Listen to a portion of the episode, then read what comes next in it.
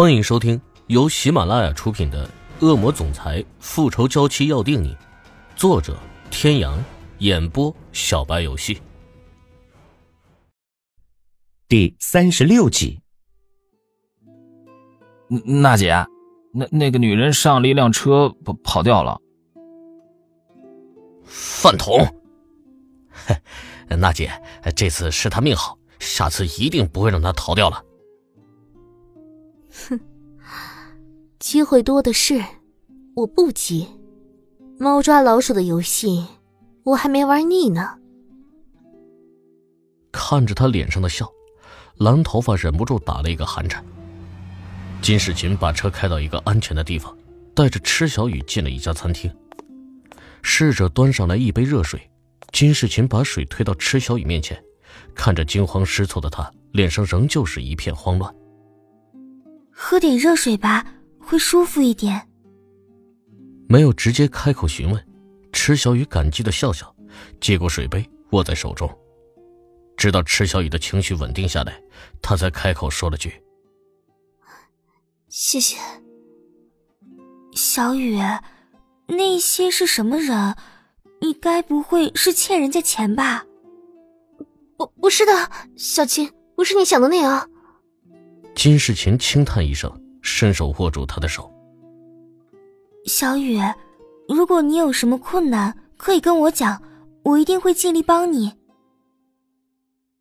赤小雨心猛地一颤，自从爸爸出事以后，他一个人默默的扛起一切，没有人看得到他的脆弱，他只有咬牙自己挺着。哪怕被厉海龙囚禁，被欧胜天羞辱，被关莲娜百般刁难，他也必须挺着。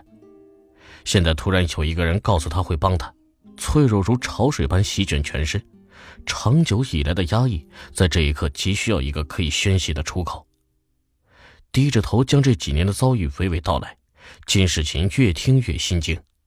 池小雨的父亲入狱，他并不知道，也是后来才听说林宇哲要带着池小雨私奔，却不知道是什么原因，他一个人回到林家，大病了一场之后，一句解释都没有就出国了。现在他才知道，当初林家不同意池小雨进门，林宇哲确实准备带着他私奔。然而就在他们准备上飞机的时候，池小雨却被人劫走了。而劫走他的那个人，金世琴听说过，是一家在国内迅速崛起的房地产公司总裁。他参加宴会的时候见过一次，只觉得像个还在上学的高中生一样，周身散发着一股阴柔的气息，让他很不舒服。为什么会被厉海龙囚禁？其实池小雨自己也不知道，口口声声说爱他，但池小雨知道并没有那么简单。他好不容易才找到机会从厉海龙的城堡中逃出来，又被欧胜天带走。他告诉金世琴，欧胜天只是利用自己达到一些目的，而为了爸爸，他现在暂时无法离开。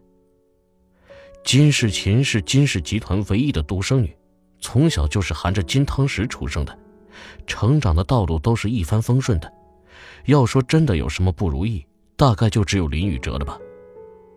看着跟自己年纪相仿的池小雨，金世琴在心里唏嘘不已。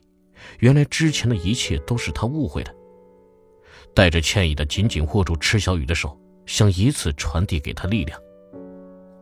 小雨，对不起，先前是我误会你了。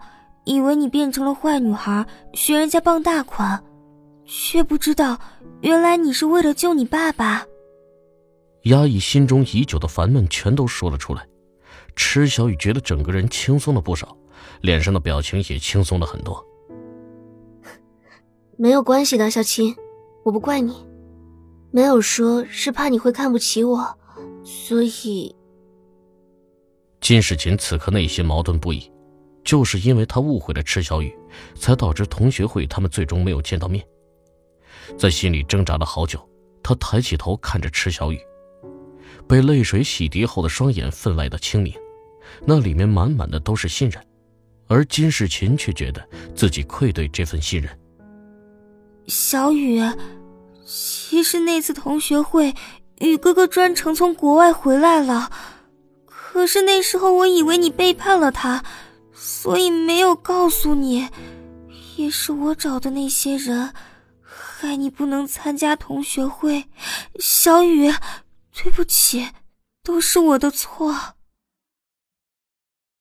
池小雨满脸震惊，回来了却再次错过了，怨吗？怎么可能不怨？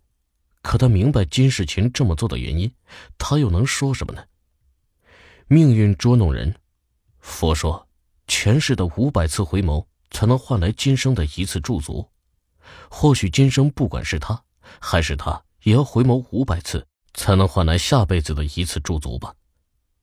他的沉默让金世琴心里更加的难受，更加的怨恨自己，慌忙从包里拿出手机，边拨号边说着。小雨，你放心，我这就打电话告诉雨哥哥，他一定会非常开心的。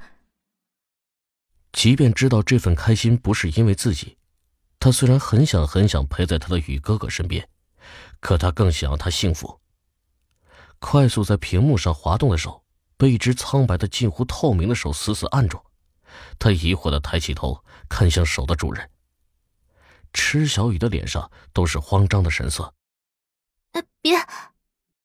一句话还未说完，手机里传来一个声音：“小琴。”只是听见这个声音，池小雨再也控制不住自己的情绪，捂着嘴呜呜的哭了起来。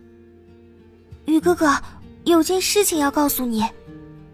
刻意不去看池小雨，金世琴心里想着，一定要告诉林宇哲。池小雨猛地握住他一只手，用了很大的力气。